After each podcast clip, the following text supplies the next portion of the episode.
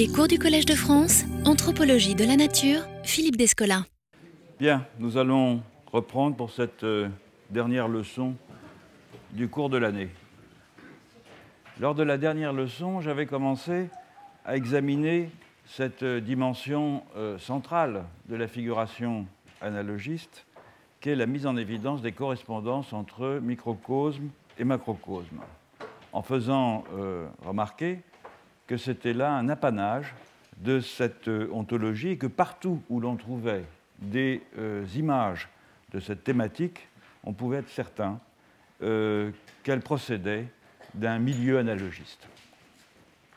Alors il y a deux manières principales de rendre visibles des correspondances entre l'univers et la personne humaine vue comme un monde en miniature, soit figurer la personne humaine et la relier aux signes cosmiques euh, qui font écho à telle ou telle de ses capacités, de ses parties, de ses dispositions, soit figurer le monde et montrer euh, comment il se répercute dans l'humain. J'avais examiné la première solution en utilisant principalement des images médiévales, mais en soulignant aussi qu'en euh, raison de l'effet de rémanence des schèmes et des images de l'analogisme, il n'était pas inattendu de trouver des figurations euh, de l'homme zodiacal ou de l'homme euh, cosmique en Europe, bien après que le naturalisme ait commencé à établir son emprise. J'avais enfin montré que ces images euh, ne sont nullement propres à l'Occident et qu'on en trouve ailleurs dans l'archipel analogiste. On en trouve notamment des expressions très similaires dans le bouddhisme tantrique. Voyons à présent l'autre façon de représenter des correspondances entre macrocosme et microcosme, la façon qui euh, consiste à partir de l'autre terme de la relation. Il s'agit donc plus ici de structurer l'image à partir euh, d'une figuration du corps humain relié par divers moyens au cosmos, mais à partir d'une figuration du cosmos se réverbérant dans tel ou tel aspect de l'expérience et des euh, dispositions humaines.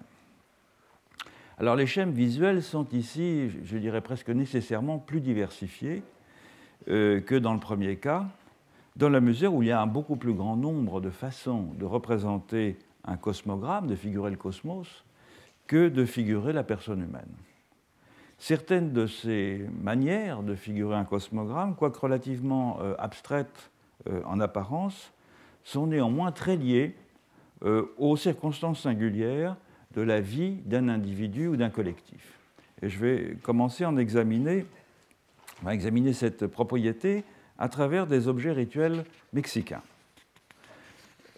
Le, grand ethnographe euh, allemand euh, Konrad Theodor Preuss a ramené de ses enquêtes ethnographiques chez les Indiens du nord-ouest du Mexique dans les premières années du XXe siècle deux objets qui sont actuellement au musée ethnographique de Berlin, qu'il définit comme des Weltbilden, des images du monde. L'une est une calebasse dont la partie euh, concave est ornée euh, de figures réalisées avec des perles de verre. L'autre est une rosace euh, votive faite de fils de laine entrecroisés sur une structure de roseau en étoile.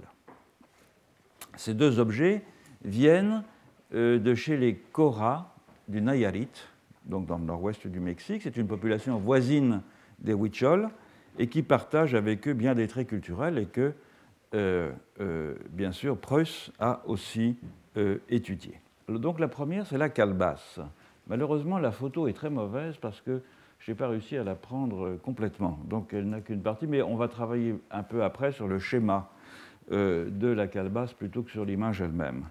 Cette calebasse donc s'appelle Yawime euh, et en a étudié l'iconographie en détail dans un article de 1911 et elle présente un motif assez complexe qui figure un cosmogramme. Donc voilà le, schéma euh, qu'en propose Preuss dans un article qui est d'ailleurs consacré à l'étude d'une comparaison entre des euh, modèles euh, de, figuration aztèque et euh, des modèles Cora. Donc on a en haut la, la, calebasse, avec ces motifs ici assez tels qu'ils sont développés dans la photo qu'on a vue auparavant. Et ici, on a, disons, l'orientation générale et la structure générale du cosmogramme. Alors, c'est quoi ce motif? Eh bien, c'est d'abord euh, une. Il faut mettre l'accent sur le fait qu'il y a une analogie entre le motif et l'espace rituel où la calebasse est utilisée lors des rituels agricoles, avec quatre lignes qui sont là, hein, qui euh, indiquent les points cardinaux, et un axis mundi au centre, euh, qui unit le zénith et le nadir. Ce n'est pas conception très complexe de l'organisation du cosmos, mais elle est tout à fait caractéristique en particulier de l'ère euh, mésoaméricaine, on l'a déjà vu. Dans les rites agricoles, qu'on appelle euh, mitotes, ces calebasses sont disposées sur l'autel, à l'est de l'ère euh, rituelle circulaire, et l'air, l'autel et la calebasse sont tous trois des images du monde, mais à des échelles décroissantes de réduction. À l'intérieur de la calebasse, on dispose un mouchoir blanc sur lequel on dépose euh, des petits rameaux de fleurs pour former une croix, chaque rameau euh, étant euh, apporté par un participant au rituel. Sur les fleurs, on dispose un paquet d'épis de maïs que l'on appelle teikame et qui constitue l'objet central du culte. La calebasse est ainsi à la fois le contenant euh, des humains, puisque chaque rameau de fleurs constitue euh, la représentation d'un des segments de la population qui vient participer au rituel, et du maïs. Euh, et la calebasse est donc identifiée à la demeure d'une divinité créatrice de la vie qui s'appelle Hurimwa elle est au fond, et c'est très explicite, assimilée à une matrice qui donne la vie aux humains et au maïs, mais qui permet surtout d'établir entre eux une série d'analogies. La calebasse est donc à la fois une image et un objet. D'une part, elle porte une représentation d'un cosmogramme, d'autre part, elle contient de façon mimétique des éléments symbolisés par d'autres objets qui font d'elle un monde en miniature, au fond accueillant pour les humains. Passons maintenant à la euh, rosace euh, votive. Cette rosace s'appelle Chanaka, qui veut dire littéralement monde, et elle figure le territoire sur lequel vivent les humains et qu'ils parcourent lors de leur existence, sur lequel vivent les Koras en réalité, mais comme on le sait, dans les collectifs analogistes, le, collectif qui donne son centre euh, au monde euh, considère rarement euh, les collectifs périphériques. Donc au centre, un cercle représente une montagne considérée comme le centre du territoire Kora et son axis mundi qui s'appelle Toakamu Uta, donc c'est ça. Euh, et autour se déploie une série de triangles de façon concentrique. Euh, et chacun correspond à une montagne ou à un site euh, particulier, tandis que les différentes couleurs attestent de la diversité des paysages et des types de sols. Mais cette variabilité, elle correspond aussi aux différents lieux dont les fabricants de la rosace euh, ont connaissance ou ont eu connaissance au cours de leur existence, y compris à présent euh, des villes euh, aux États-Unis. C'est donc une offrande qui est confectionnée par les membres du Conseil des Anciens à la fin de la fête qui termine chaque année le transfert des charges civiques et religieuses. On est là dans un système classique dans beaucoup de communautés indigènes euh, en Amérique latine, dans lequel il y a une rotation annuelle des charges civiles et religieuses. Et à, la fin de la fête qui sanctionne chaque année ce transfert, des offrandes sont faites. Et cette offrande, elle est déposée dans une grotte dans la montagne donc, qui, donne, qui est au cœur du territoire, Uta, en don à l'une des divinités Kora, identifiées avec le soleil et en conjonction aussi avec d'autres offrandes faites aux divinités des points cardinaux. Dans une analyse des contrastes entre ces deux Weltbilden, ces deux images du monde, une ethnologue mexicaine, Margarita Valdovinos, souligne que la calebasse a une dimension plutôt centripète, tandis que la rosace a une dimension plutôt centrifuge. En effet, la calebasse fonctionne dans son usage rituel comme une sorte de condensateur qui vient agréger et euh, synthétiser des relations entre les humains et entre les humains et le cosmos par un jeu d'emboîtement et de réplique à différentes échelles de l'image du monde. Par contraste, la rosace, Chanaka, offre aussi une synthèse du monde, mais chaque euh, année différente, puisque chaque année on en confectionne une nouvelle, et donc euh, chaque année liée aussi aux circonstances euh, particulières, aux expériences, aux itinéraires, aux habitudes de, de vie de ceux qui l'ont fabriquée.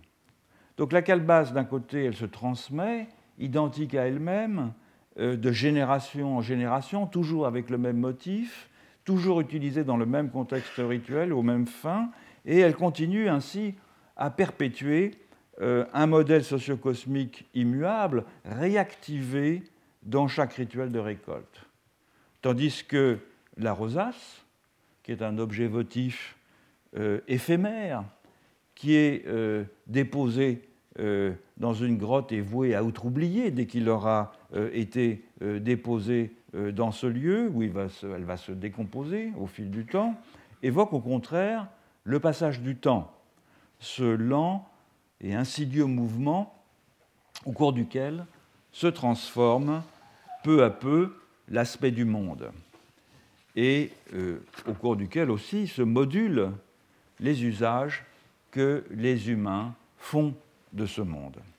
Donc avec ces deux objets-images, on a coexistant à l'intérieur d'une même culture, de façon bien contrastée de euh, figurer le macrocosme et ses connexions avec les humains, soit au moyen d'un modèle du monde, c'est l'alcalbas, possédant une efficacité propre du fait de la réduction d'échelle, et qui permet de consolider à intervalles réguliers des sortes de branchements analogiques entre les humains, les non-humains et les principes d'ordre et de dynamisme vital qui organisent leur existence, soit, et c'est le cas de la rosace votive, au moyen d'une représentation qui est à mi-chemin entre la carte et le paysage, laquelle rend possible la greffe subtile euh, d'expériences humaines par définition égocentrées,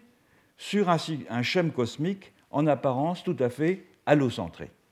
Et ça, c'est une opération qui se réalise au fond avec un objet extrêmement simple, alors que c'est une opération intellectuelle assez complexe. Passons maintenant à une toute autre région du monde que j'avais déjà évoquée, que j'avais d'ailleurs aussi évoquée en, en, lien avec euh, celle-ci. Je voudrais très rapidement comparer la façon qu'aura de figurer les correspondances entre macrocosme et microcosme et la façon chinoise de le faire. L'exercice est, intéressant euh, car même si on peut reconnaître euh, sans difficulté que le monde chinois et le monde Kora offrent deux illustrations exemplaires d'une ontologie analogiste, il n'en demeure pas moins qu'à première vue, évidemment, leurs conventions figuratives, les, caractéristiques de leur esthétique respective, si on veut bien employer ce terme, paraissent se situer aux antipodes euh, les unes des autres. Dans un cas, on a un souci d'exactitude, de véracité, d'exactitude de, mimétique hein, dans l'exécution des objets naturels, des humains, des paysages. Euh, dans l'autre, on a euh, une, extrême stylisation dans le cas des Cora, dans le cas des Huichol aussi, euh, une indifférence à la figuration réaliste.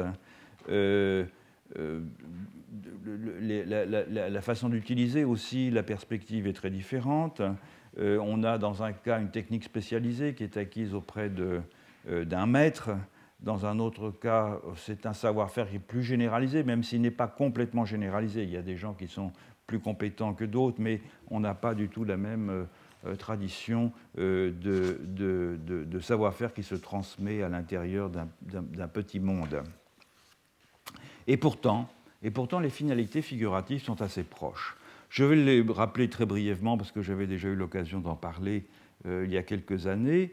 Et dans la mesure où les principaux théoriciens de l'esthétique chinoise sont d'inspiration taoïste, il n'est pas inutile de rappeler en quelques mots les caractéristiques de la cosmologie taoïste. La cosmologie taoïste, en fait, elle part euh, d'un moment d'origine euh, qui est caractérisé par le vide suprême, d'où émane l'un, à savoir le souffle primordial.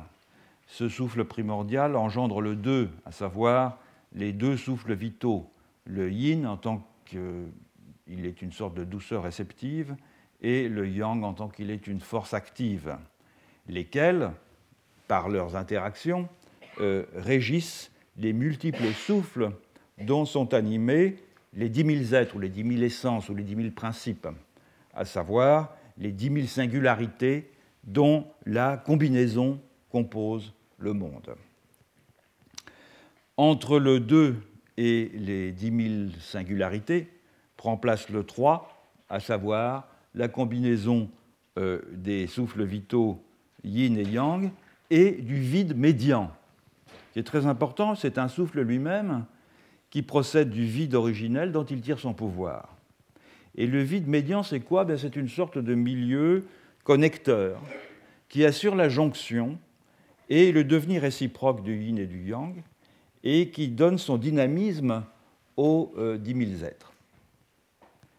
Le résultat, c'est un double mouvement croisé sur deux axes un axe vertical qui figure le va-et-vient entre le vide et le plein, et un axe horizontal qui représente l'interaction au sein du plein des deux pôles complémentaires yin et yang dont euh, procèdent les dix mille êtres, dont l'homme, euh, qui est euh, l'homme, le microcosme par excellence. Bref, c'est un modèle achevé de cosmologie analogiste, qui pourrait servir à la limite de paradigme de la cosmologie analogiste on comprend dès lors que l'idéal de l'esthétique euh, chinoise, notamment en peinture, qui est l'art par excellence, euh, euh, soit de tenter de recréer un microcosme total où soit visible l'action totalisante, unificatrice du souffle primordial et dans lequel le vide joue un rôle déterminant car il est, là je cite François Cheng dans son livre sur le vide et le plein consacré euh, à la peinture euh, chinoise, il est le lieu interne où s'établit le réseau des souffles vitaux. Donc l'idée de beau n'est pas vraiment ici pertinente, pas au sens en tout cas où elle s'est développée progressivement dans la tradition occidentale. Et pour juger de la valeur d'une œuvre, d'une œuvre picturale, la tradition distingue différents degrés, différents types de, qualité ou de degrés d'excellence. Euh, l'œuvre de talent accompli, l'œuvre d'essence merveilleuse et l'œuvre d'esprit divin, qui est évidemment le sommet de la hiérarchie. Or, si l'on fait appel pour définir euh, les premiers degrés à des qualificatifs qui relèvent parfois du registre de la beauté, le dernier terme, euh, l'œuvre d'esprit divin, n'est appliqué qu'à une œuvre dont la qualité ineffable rejoint l'idéal de la figuration, à savoir réaliser le microcosme vital en qui le macrocosme sera à même de fonctionner. Donc l'objectif typiquement analogiste de la figuration comme mise en image d'une réplique du cosmos à une autre échelle est ici non seulement présent, mais il constitue véritablement la finalité même de la figuration par la peinture. Alors le vide joue un rôle euh, central dans la peinture et François Cheng, auquel je faisais référence tout à l'heure, y insiste beaucoup dans son livre, comme d'autres auteurs qui ont écrit sur cette question. Je pense en particulier à François Julien ou à Yulaine Escande, parce que, comme en général dans les autres domaines de l'esthétique chinoise, notamment dans la poésie, où le vide s'exprime euh, notamment par le recours systématique au parallélisme, lequel permet euh, de briser euh, l'irréversibilité liée au caractère séquentiel du langage. Le vide fonctionne comme un connecteur, c'est-à-dire il n'est pas à la manière des Cora par exemple, Hein, une sorte de, connecteur comme, ou des Witchell, parce que j'en ai, euh, j'ai aussi évoqué cela, comme une sorte de connecteur central euh, euh, ou un conduit qui permet le va-et-vient entre différents étages au niveau du cosmos. C'est un milieu de vie. C'est un milieu de vie au sein duquel les passages peuvent s'opérer et les correspondances s'établir d'une façon, au fond, moins structurelle que fonctionnelle. c'est ce rôle du vide, il est très bien euh, exprimé par une, euh, proposition de Lao Tse qui dit 30 euh, rayons se joignent en un moyeu unique, ce vide dans le char en permet l'usage. D'une mode de glaise, on façonne un vase, ce vide dans le vase en permet l'usage. On ménage portes et fenêtres pour une pièce, ce vide dans la pièce en permet l'usage. L'avoir fait l'avantage, mais le non-avoir fait l'usage. C'est la traduction euh, de François Cheng.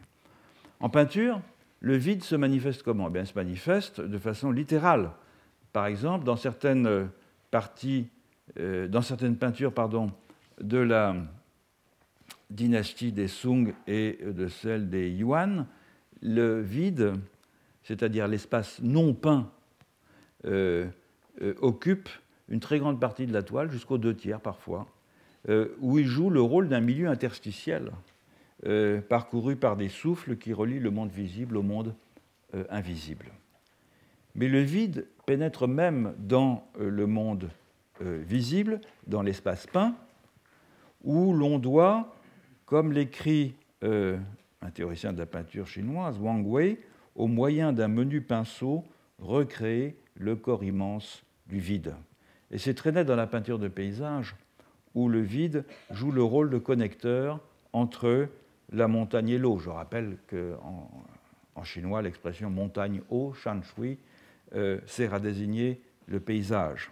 Entre ces deux pôles de la peinture euh, paysagère circule le vide, et le vide, il est représenté par le nuage. Le nuage, il fait fonction, ou fait office plutôt, euh, de médiateur entre la montagne et l'eau, car il est à la fois de l'eau condensée, bien sûr, et une sorte de montagne immatérielle à la forme changeante, de sorte qu'il entraîne euh, ceci, euh, la montagne et l'eau, dans une sorte de processus de devenir réciproque. Sans le vide qui les relie, la montagne et l'eau se trouveraient dans une relation d'opposition et d'opposition statique, un dualisme, tandis qu'avec le vide médian, la peinture crée l'impression que la montagne peut entrer dans le vide pour se fondre en vagues et qu'inversement, l'eau euh, passant par le vide peut s'ériger en montagne. Mais la peinture de la montagne et de l'eau permet surtout de mettre en évidence une manière très particulière de donner à voir le réseau des correspondances entre l'homme et l'univers. Comme le dit euh, Confucius, l'homme de cœur euh, s'enchante de la montagne, l'homme d'esprit jouit de l'eau. Autrement dit, aux deux dispositions, aux deux pôles autour desquels euh, euh, se caractérisent, se structurent les, dispositions des humains, correspondent les deux pôles de l'environnement. Donc, caractéristiques physiques, caractéristiques de la sensibilité humaine se répondent et faire peindre la montagne et l'eau, c'est aussi faire le portrait de l'homme, notamment des sentiments, des affects, des dispositions euh, qui l'animent, c'est faire entrer en résonance euh, les principes du macrocosme et ceux du euh, microcosme. Bref, même lorsque un humain n'est pas représenté dans une peinture de paysage, il y est présent. Il y est présent sous les traits du milieu physique, lequel est en correspondance avec son milieu euh, intérieur.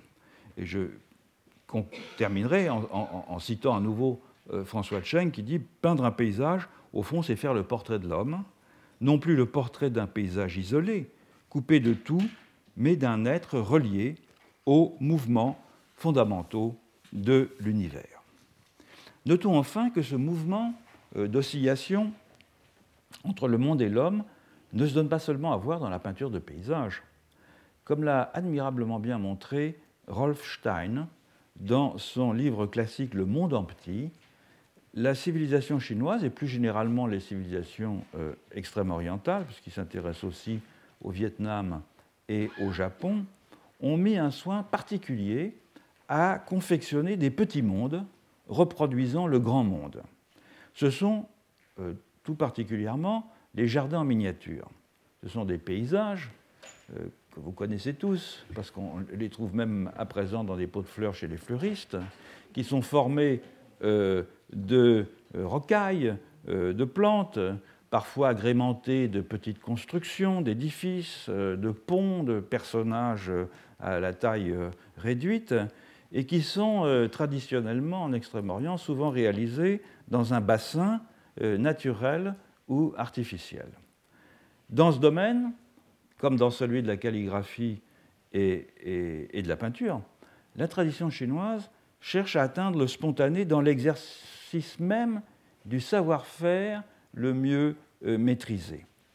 Or, la réduction d'échelle et l'artificialisation ostensible rendent le milieu de vie plus euh, vrai d'une certaine façon que le prototype réel et le rendent surtout manipulable. Là, on retrouve une caractéristique qu'on a vue à maintes reprises ces dernières leçons euh, et qui est du même ordre que celle qui caractérise le fonctionnement des messas, euh, par exemple, méso-américaines.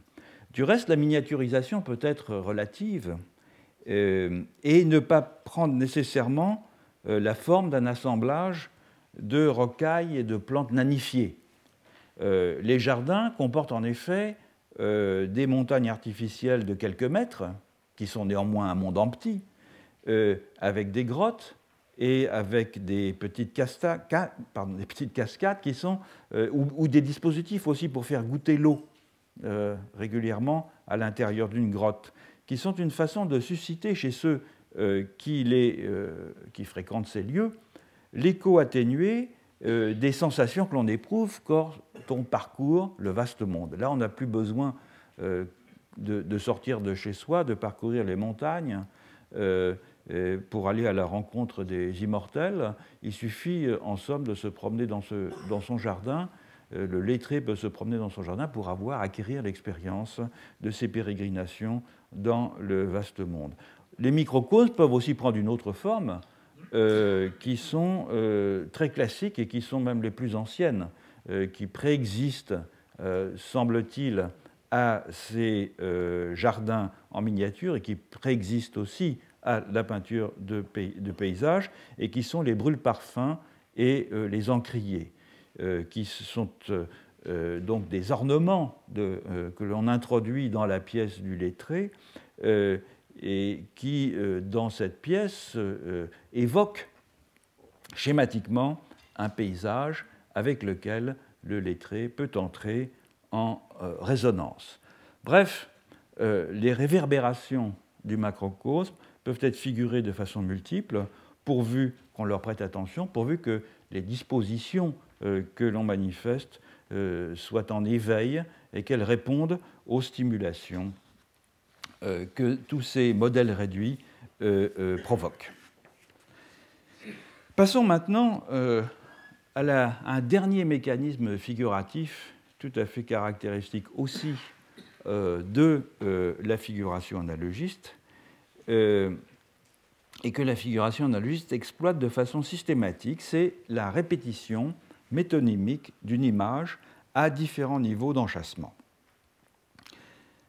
Ce procédé, parce qu'il permet de structurer d'importantes populations de singularité au, moyen d'un principe d'organisation simple, il est très commun euh, dans euh, l'organisation des collectifs analogistes, où il prend généralement la forme d'une distribution hiérarchique démultipliée, euh, dans laquelle chaque sous-ensemble de niveau inférieur se trouve vis-à-vis des autres dans le même rapport inégal que les unités de niveau supérieur.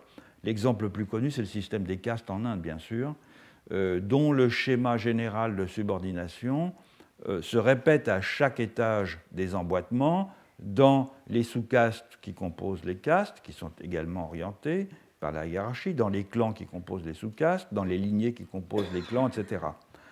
En changeant de niveau aussi, et c'est une autre caractéristique de ce dispositif, les hiérarchies peuvent se retourner. C'est par exemple le cas des inversions de dominance qui euh, accompagnent en Chine le passage du haut au bas. Granet a écrit des pages classiques sur cette question. Hein. c'est la prééminence de la gauche sur la droite, par exemple, dans la partie supérieure du corps et du cosmos, et de la droite sur la gauche dans la partie inférieure. Donc quand on change de niveau, il y a une inversion des dominantes. Ce qui compte, c'est qu'il y ait hiérarchie et emboîtement euh, de hiérarchie. Alors dans le domaine iconique, on obtient euh, euh, cet effet très simplement par la réplique dans une même image mais à des échelles différentes, d'un motif, d'une structure ou même de la totalité de l'image. Et le résultat, c'est un objet de type fractal, c'est-à-dire de type cristaux de neige. Alors, l'enchâssement d'un même motif à des échelles euh, différentes peut servir plusieurs finalités. La plus simple de ces finalités, c'est tout simplement d'attirer l'attention sur la structure qui organise l'ensemble, en la rendant ostensible par la répétition en abîme, dans la mesure où le même motif ou le même, le même principe d'organisation est répété mais à des échelles différentes, il devient tout de suite évident. C'est le cas par exemple des images euh, dont j'avais déjà parlé, euh, des Indiens Huichol du Mexique, qui sont donc très proches des Koras, euh, qu'on appelle des Nyerika. Je, rappelle que ce terme Nyerika, il est dérivé du terme voir et qu'il désigne des objets rituels euh, percés d'un trou en leur centre, ou bien qui sont ornés euh, d'un cercle, ou bien des peintures faciales, euh, aussi des lieux de culte qui sont considérés comme des passages entre des niveaux du cosmos. Ça désigne aussi la faculté visionnaire des chamans, ça désigne des motifs iconographiques et des tableaux votifs.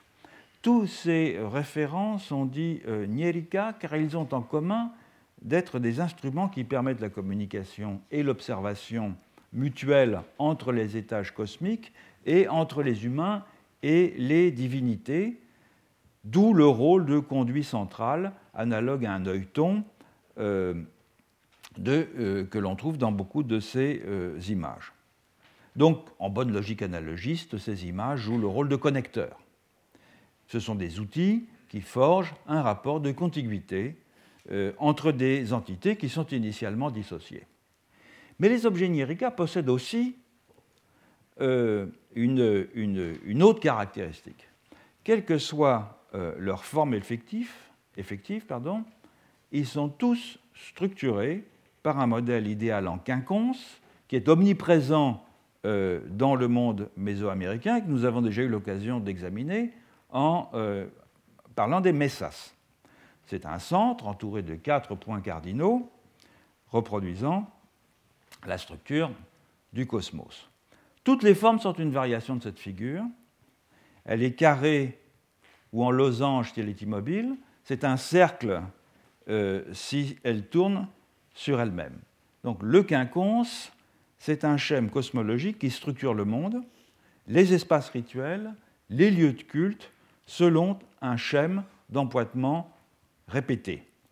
Donc le Nyerika, l'image, si vous voulez, est, à la fois l'image globale de l'univers subdivisée en un centre et quatre orients, tout en se situant lui-même au centre du monde, au point de traverse de l'Axis Mundi, comme une réplique en miniature. Alors, comme le signale euh, Olivia Kindle dans un article récent, il est d'autant plus tentant de voir dans ce euh, schème une forme symbolique au sens de Cassirer que Preuss, le pionnier de l'anthropologie des Huichol, que j'ai déjà évoqué tout à l'heure à propos des cosmogrammes Cora, a lui-même été une source d'inspiration pour Cassirer, qu'il avait lu et qui se réfère à maintes reprises à ses travaux. Et si l'on suit la définition de Cassirer, une forme symbolique, c'est ce qui permet euh, qu'un euh, contenu signifiant d'ordre intelligible s'attache, là je cite Cassirer, s'attache à un signe concret d'ordre sensible pour s'identifier profondément à lui. Et c'est très manifestement le cas avec la plupart des images Huichol dans lesquelles la composition de type radial ou concentrique reproduit le schème du quinconce, lequel apparaît aussi dans d'autres dispositifs formels, imageants, disons, comme le sont les danses ou la musique. Je n'aurai pas le temps de parler des danses ou de la musique, mais je voudrais quand même parler d'au moins une image euh, euh qui est euh, un, de ces fameux tableaux de, laine qui sont assez connus maintenant, puisqu'ils ils remportent un certain succès sur le marché international de l'art.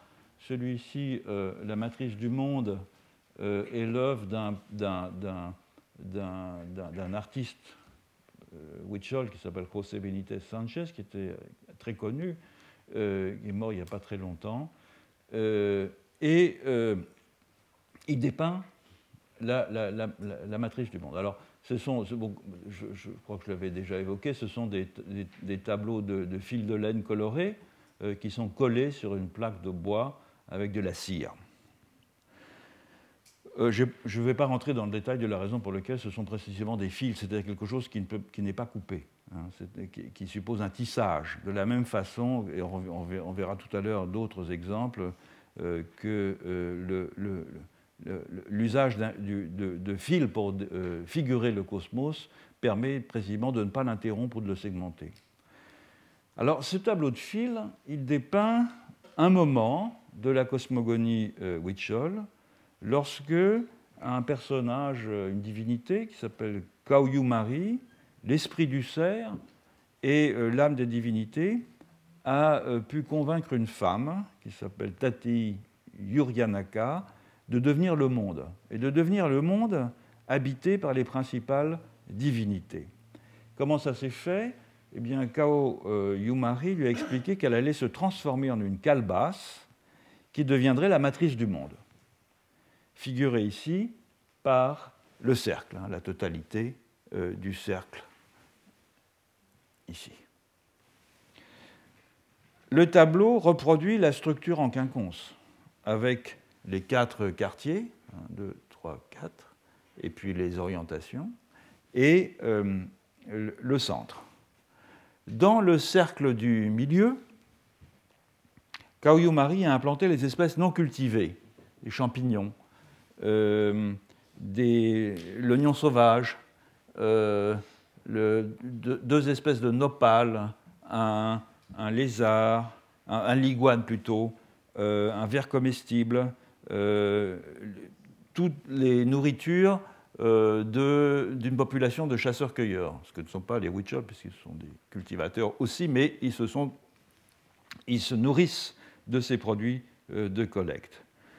dans le quartier supérieur, ici, Kaoyumari dont on voit ici la ramure, euh, est représenté comme une personne serre, donc en train d'implanter les graines des plantes nourricières, assis sur son siège sacré, euh, qui euh, contient toute sa force. Dans le quartier de gauche se trouve Tatewari, c'est le maître du feu, en charge du cerf Macha Iwabi, son compagnon, qui deviendra aussi une nourriture des Huichol, qui est ici. Euh, il a un couteau sacrificiel à la main, qui est ici, et ici deux espèces de, bourses qui sont posées sous ses, sous sous ses bras, euh, qui sont remplies de tabac. Et il marche sur des fleurs, tout comme euh, le soleil, qui est situé dans l'autre quartier, euh, en charge du dindon, ici, qui est son animal familier. Dans le quartier du bas, enfin, l'esprit de l'aube, Paria, est situé à droite, ici, à côté de l'écureuil, euh, et Vieluku Temaiku, le jeune vautour, ici, est situé à gauche, à côté du rat. Rat et écureuil euh, constituant aussi des gibiers pour les huichols. Le monde est entouré d'eau, et euh, quatre aigles émergent de l'écume des mers aux quatre angles, aux quatre angles, pardon, qui chacun étant un gardien des quatre coins de la terre, et de leur duvet naîtront les flèches magiques euh, qui permettent de parler avec les esprits du monde. Dans ce cosmogramme, l'emboîtement est d'ordre conceptuel. Autrement dit, on, l'imagine par la pensée, on imagine le schème qui est derrière par la pensée sans le figurer directement dans une image. On voit bien qu'il correspond à un schème, mais le schème n'est pas euh, appuyé, n'est pas rendu euh, explicite. La, représentation du monde en gestation est aussi une matrice et une calebasse, et elle se déploie donc euh, à plusieurs échelles simultanément, celle du référent, qui est le monde, celle du modèle du monde, qui est la calebasse, celle de l'image-objet, qui est un tableau de fil, et celle de la forme symbolique, qui est une structure en quinconce. On notera à ce propos, d'ailleurs, les différences patentes avec les figurations étiologiques totémiques, comme celle des euh, Yolngu, que j'ai examiné euh, l'année dernière, et cela malgré euh, des ressemblances superficielles qui tiennent à la présence, dans les deux cas, de figures animales à fonction euh, démiurgique et aussi qui tiennent à un net découpage de l'image en segments. Par exemple, cette image que j'avais présentée l'année dernière. Par contraste, l'image Huichol, tout comme les images Cora que j'ai présentées auparavant, est clairement centrée elle est orientée selon des axes cardinaux euh, du fait euh, de son organisation selon un schème concentrique et euh, quadripartite, ce qui donne d'emblée une impression de totalisation et d'englobement, tandis que l'image Yongu juxtapose des personnages et des lieux dans une sorte de pictographie héraldique qui est clairement limité à un petit nombre de personnages ou de protagonistes dans un espace restreint, manifestant ainsi qu'il s'agit d'un fragment seulement d'une histoire et d'un ordre beaucoup plus vaste. Alors le schème de l'emboîtement euh, euh, cosmologique peut n'être pas seulement conceptuel, comme dans le cas du tableau de José Benítez Sanchez. L'homothétie de structure, à différentes échelles, euh, peut en effet être figurée en tant que telle en tant que tel par un motif dans lequel la structure en quinconce est répliquée en miniature à chaque point de la périphérie.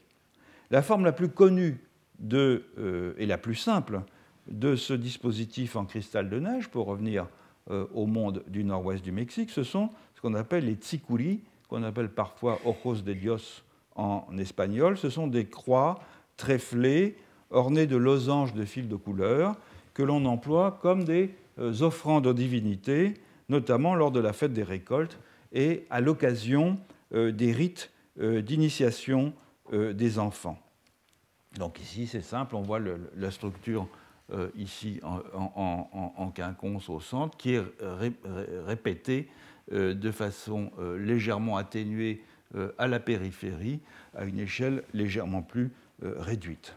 Une variante de ce jeu d'échelle porte sur la transformation au sein euh, d'une figure géométrique néanmoins tout à fait euh, iconique entre euh, différents éléments représentés à une même échelle et qui renvoient chacun à des référents dont les dimensions sont très différentes. On en a ici un très bon exemple avec une calebasse, toujours on revient à ces calebasses votives du nord-ouest du Mexique. Ça, c'est une calebasse euh, Huichol.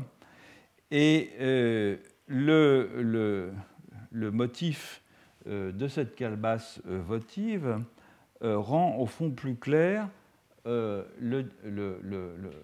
la, façon dont s'emboîtent les choses. Alors, je, vais euh, présenter la, version schématique hein, que Olivia Kindle a analysée dans son livre La Ricara Huichola.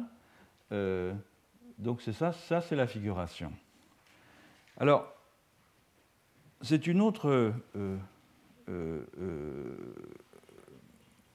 voilà, on a ici euh, les motifs, on a plusieurs motifs. Hein.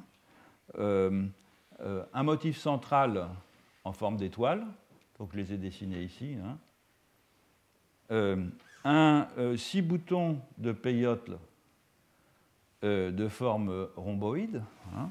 donc il y en a 1, 2, 3, 4, 5, 6, et prolongeant chacun de ces boutons de peyote, on a des têtes de cerf. Donc j'en ai figuré qu'une seule ici.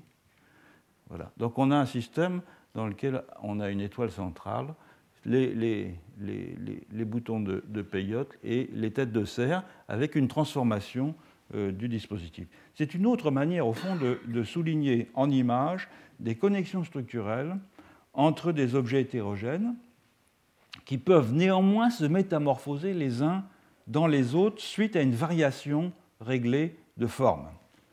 Tandis que dans le cas des croix Tsikuri, chaque embranchement introduit un changement d'échelle. Ici, euh, chaque bifurcation à partir des branches de l'étoile, au départ, hein, introduit euh, une, une métamorphose entre des entités de nature très différentes. Dans les deux cas, c'est au fond une façon très subtile de mettre en image des emboîtements de correspondance entre macrocosme et euh, microcosme. Mais ces jeux d'échelle ne sont pas que des jeux.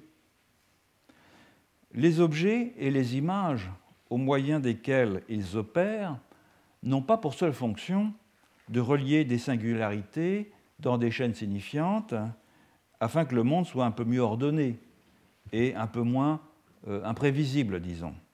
Les dispositifs visuels employés ne servent pas uniquement à exprimer de façon ostensible la réverbération des connexions entre les hommes, le monde et les dieux, ni même à rendre immédiatement visible un schème formel d'enchassement en abîme correspondant à un modèle euh, d'organisation socio-cosmique. Ces objets et ces images ont en effet une efficacité propre du fait de l'homothétie de structure avec ce qu'ils représentent.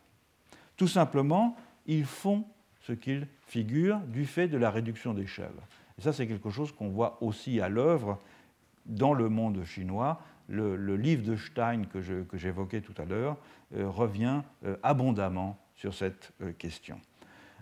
Alors, pour rester dans le domaine mexicain, d'après Preuss, l'étymologie du mot tsikuri, donc c'est ces croix tréflées hein, qu'on a vues tout à l'heure, l'étymologie du mot tsikuri viendrait d'enrouler un fil.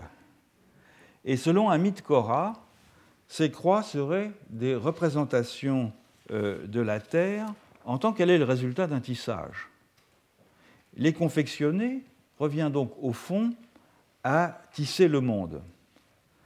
Quant aux calebasses décorées, omniprésente euh, dans les offrandes et dans les objets rituels, ce sont des utérus qui sont fournis aux divinités afin qu'elles donnent euh, la vie. Donc les images des et les images des Kora, et on pourrait dire ça de beaucoup de collectifs analogistes, sont beaucoup plus que des figurations de structure ou des figurations de modes de correspondance. Du fait du dynamisme induit par les variations d'échelle, et par les effets, euh, de, résonance et d'écho que ces euh, variations d'échelle permettent, elles possèdent une agence intrinsèque. Alors le recours à un schème fractal peut aussi servir à mettre en évidence qu'une singularité, en apparence autonome, est en réalité constituée par des réseaux de relations représentables comme des échos d'elles-mêmes. C'est un parti pris qui a été souvent exploité dans la figuration des divinités dans une toute autre région du monde, à savoir la Polynésie. L'exemple le plus fameux, un exemple que j'avais déjà évoqué brièvement il y a quatre ans, c'est la statue du dieu Aa euh, de l'île de Rurutu. Sur le corps de ce personnage un peu euh, replet, euh, les bras collés au corps, les mains posées sur le haut du ventre, bourgeonnent des figures miniatures dont chacune répète la forme d'ensemble de la sculpture. C'est donc bien un objet fractal d'une certaine façon. Et euh, Alfred Gell, euh, qui a commenté euh, cette statue dans Art and Agency, le notait déjà, non seulement parce que cet objet est composé de répliques visibles de lui-même à une échelle différente, mais aussi parce que l'effigie est creuse et qu'elle contenait, avant leur destruction par euh, les missionnaires de la London Missionary Society, 24 autres images miniatures de divinités de ce même personnage. Avec ce dispositif très simple, la statue de AA parvient à rendre visible euh, une caractéristique pourtant relativement abstraite de euh, l'ontologie analogiste, à savoir qu'une singularité totalisante, ici une divinité, est en réalité un assemblage de relations entre des homoncules à son image. Autrement dit, elle tire son pouvoir totalisant d'être une méta-relation, quelque chose qui organise et structure des relations. Et ceci est atteint de façon particulièrement subtile, non seulement en brouillant le contraste entre l'unité et la multiplicité, on a ici la figure d'une personnalité unique mais composée d'un grand nombre euh, euh, d'échos d'elle-même, mais aussi en effaçant la frontière entre l'intérieur et l'extérieur, puisque le réseau des répliques est à la fois interne à l'effigie, c'est-à-dire figurant celle-ci, multipliée au plus profond d'elle-même et en même temps disposée à sa surface, c'est-à-dire figurant toujours celle-ci, mais se disséminant euh, à, son, la surface de sa peau. Par ce biais, la sculpture rend perceptible euh, ce trait si caractéristique de la personne euh, analogiste, qu'elle soit humaine ou qu'elle soit non humaine, à savoir le fait qu'elle est composée d'une multiplicité d'instances euh, et de déterminations en équilibre instable, dont certaines sont localisées hors de son corps, façon de dire que finalement cette personne n'existe que par les relations internes et externes qui la constituent. Toujours dans l'ère euh, culturelle euh, polynésienne, les célèbres massues des îles Marquises sont une façon plus simple encore de rendre visible la multiplicité des dimensions d'une personne, qu'elle soit humaine ou divine, en multipliant des images d'elle-même à différentes échelles sur un même support.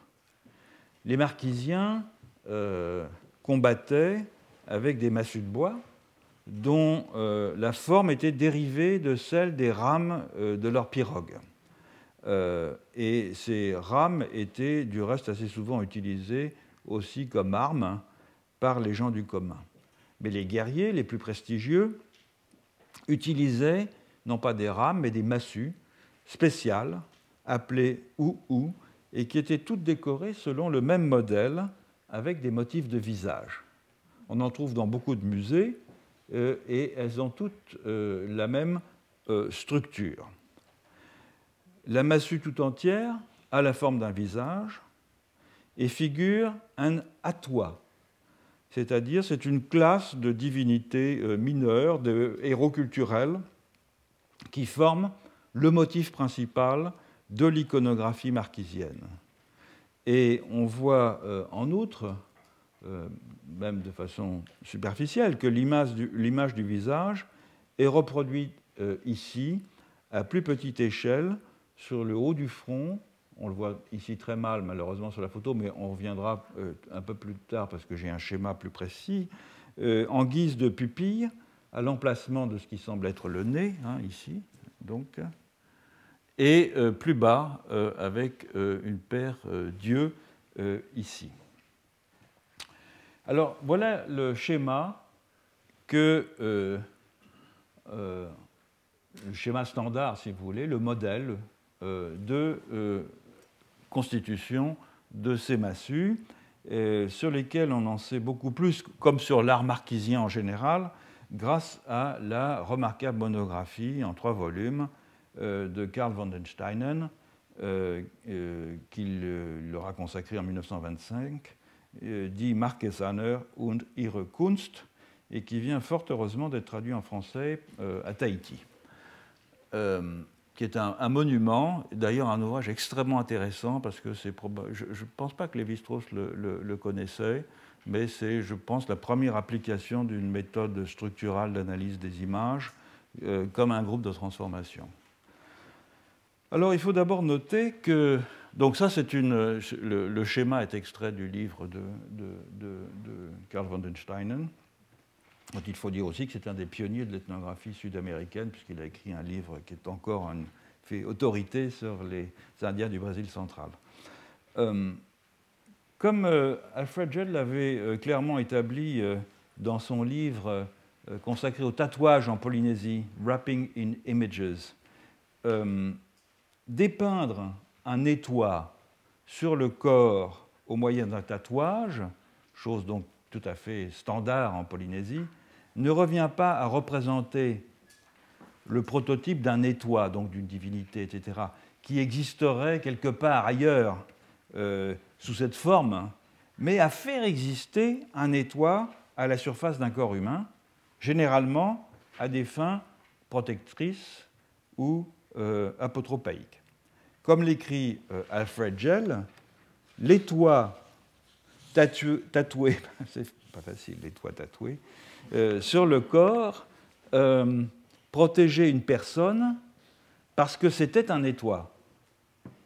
Ici, sur le corps, et non parce qu'il ressemblait à un étoi situé ailleurs. Donc la figuration, c'était quoi? C'était une opération rituelle, en l'occurrence, on parle de tatouage, mais c'est la même chose pour la sculpture, qui faisait advenir une entité protectrice au moyen d'un ensemble de gestes répondant à un code stylistique. Si l'on prend au sérieux cette idée qu'un motif marquisien ne représente pas quelque chose, mais constitue quelque chose, alors une caractéristique euh, euh, originale des images d'atois en trois dimensions, comme cette massue, devient compréhensible. En effet, les sculptures en trois dimensions ne sont pas orientées, mais elles figurent la même chose en miroir sur les deux faces.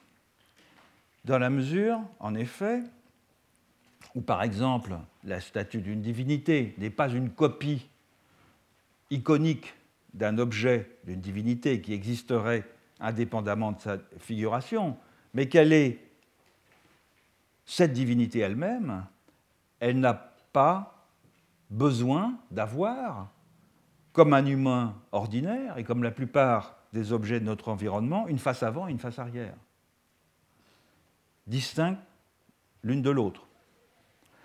Par contraste donc avec l'art occidental, qui est obnubilé par la mimésis, et dans lequel les images en deux dimensions sont en quelque sorte des versions aplaties d'images en trois dimensions, d'objets réels, les images marquisiennes en trois dimensions sont des projections de motifs plats en deux dimensions qui constituent l'objet qu'ils figurent du fait qu'ils ont été exécutés en suivant les prescriptions stylistiques imposées.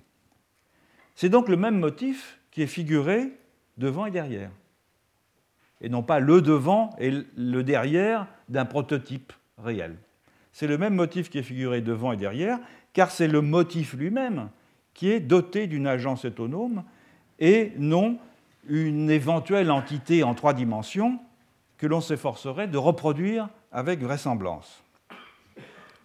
Donc il y a un parallèle entre ces images janusiennes, pourrait-on dire, et celles euh, qui relève de ce que l'on appelle traditionnellement la représentation des doublés.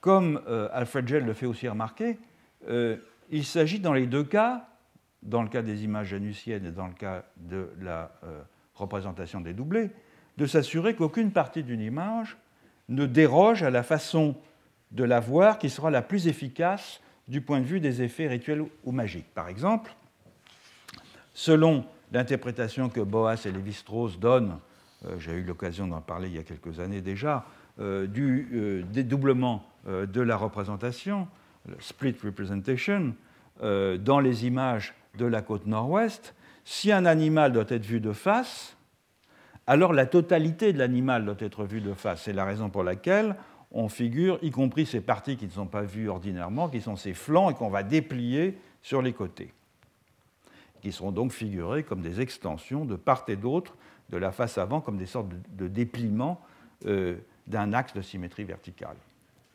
La méthode employée pour les images janusiennes des îles Marquises, elle est légèrement différente, puisque la partie avant est dupliquée à l'identique euh, sur la partie euh, arrière. Mais dans les deux cas, il s'agit bien de respecter l'angle de vue sous lequel l'entité imagée sera réputée le mieux à même d'exercer son pouvoir. Alors ces considérations étaient nécessaires pour comprendre les spécificités de cette massue euh, ou ou, parce que celle-ci est en effet biface aussi, c'est-à-dire qu'on a la même représentation des deux côtés. Et l'étoile la divinité étoile qu'elle constitue, la protège donc sur les deux faces. Alors voyons maintenant les détails de sa composition. Tout en haut, on observe un visage d'étoile protecteur sur le front. Hein, là. Euh, puis deux grands yeux euh, écarquillés dont les pupilles euh, sont aussi des visages d'étoiles. Puis une barre horizontale qui figure en fait la ligne d'épaule de la massue en tant que figure anthropomorphe. Et c'est sur cette ligne d'épaule qu'on a ce petit visage d'étoile qui semble être à la place du nez, euh, mais qui en fait a une position un peu curieuse sur laquelle je reviendrai. Euh, d'ailleurs, euh, Karl Vandenstein l'appelle euh, un, Nasenköpfchen, euh, donc effectivement une petite tête née. Sous la barre, on observe une structure symétrique en forme de peigne, hein, de deux parties, reliées par un V. En dessous, un, petit, un, petit, motif rectangulaire du type que Karl Vandenstein appelle une croix gammée. Et euh, enfin, euh, euh, deux yeux et une bande décorative qui contient encore des motifs d'étoiles. Alors, l'interprétation que Karl von den Steinen donne des parties de la massue en fait une figure très complexe, puisque selon lui, elle n'est pas simplement composée de deux étoiles, un, comme disons, global d'un côté et le même derrière, mais euh, en fait de quatre étoiles. Alors son hypothèse, elle est inspirée d'autres figurations sculptées euh, d'étoiles dans lesquelles ce schéma est plus explicite. Et son hypothèse, c'est que la tête qui dépasse au milieu de la barre transversale est en réalité un étoile agrippé au corps de la massue comme un petit singe sur le dos de sa mère, vu de dos, mais dont la tête est entièrement tournée vers l'arrière afin de surveiller ce qui se passe, le V représentant le haut de ses épaules et les yeux ici du dessous représentant ses fesses. Quant aux deux peignes symétriques, il représenterait ses mains agrippées au corps de la massue, mais telles qu'elles sont vues de l'autre côté. Alors j'essaie de représenter ça euh, euh, ainsi. Donc on a, vous voyez, le, petit étoile agrippé comme un singe au dos de sa maman avec les, deux pattes ici, les deux mains, et la tête basculée vers l'arrière complètement. Et tout ce qu'on voit de lui de l'autre côté, ce sont les mains euh, au moyen desquelles il s'agrippe à la massue. Mais évidemment, comme c'est symétrique, on voit les deux images, donc on voit l'autre de l'autre côté. Alors, cette figure, donc, elle est protectrice et répétée des deux euh, côtés de la massue, mais on ne voit pas toute la figure de chacun des deux côtés. En d'autres termes, si on suit la démonstration de Karl von den Steinen, et elle me paraît tout à fait convaincante, cette petite figure des toits que l'on discerne dans la partie inférieure de la massue est un esprit qui protège le dos de la grande figure sur l'autre face de la massue.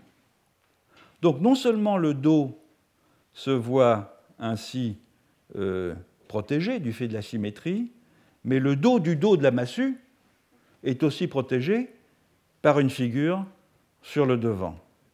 Et donc cette extraordinaire démultiplication euh, des figures des toits est destinée tout simplement à assurer la saturation magique euh, de la massue en l'enserrant dans un réseau protecteur dans lequel s'enchassent des répliques, des répliques de répliques et des répliques de répliques de répliques à différentes échelles et sur différents axes, en tout cas sur deux axes, un axe vertical et un axe proximal distal.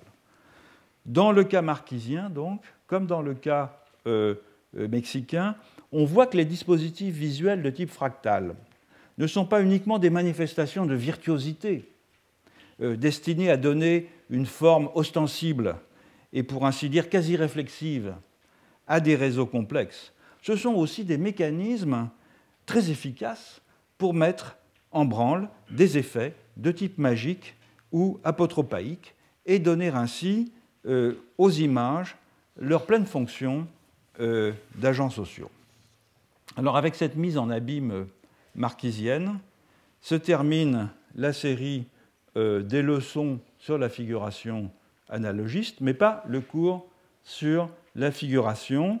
Je voudrais en effet consacrer le cours de l'année prochaine, le dernier sur ce thème, à traiter une série de questions que je n'ai pas eu le temps d'aborder euh, jusqu'à présent. D'abord des questions de contenu, euh, si on peut dire, en d'autres termes des questions euh, qui concernent l'extension de la base géographique de chacun des modes de figuration, qui me permettra d'examiner certaines de leurs variations dans des aires culturelles qui étaient peu présentes jusqu'à maintenant dans les cas considérés. Je pense à la Sibérie, je pense à l'Afrique de l'Est, je pense à la Mélanésie.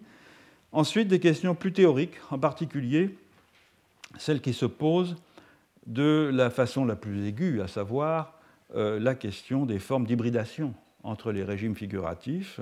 Et j'accorderai dans ce cadre une très grande importance euh, à des images qui me paraissent, très révélatrices de ces phénomènes d'hybridation, qui sont les images des sociétés de la côte nord-ouest euh, du Canada, qui sont tout à fait emblématiques de cette situation, mais aussi euh, je voudrais considérer ce qui a trait aux dimensions formelles de chacun des modes de figuration, en particulier la façon dont se construit le point de vue dans les images à deux dimensions, euh, ou bien le poids relatif de l'iconicité dans ces images. Donc euh, voilà, je vous dis à l'année prochaine.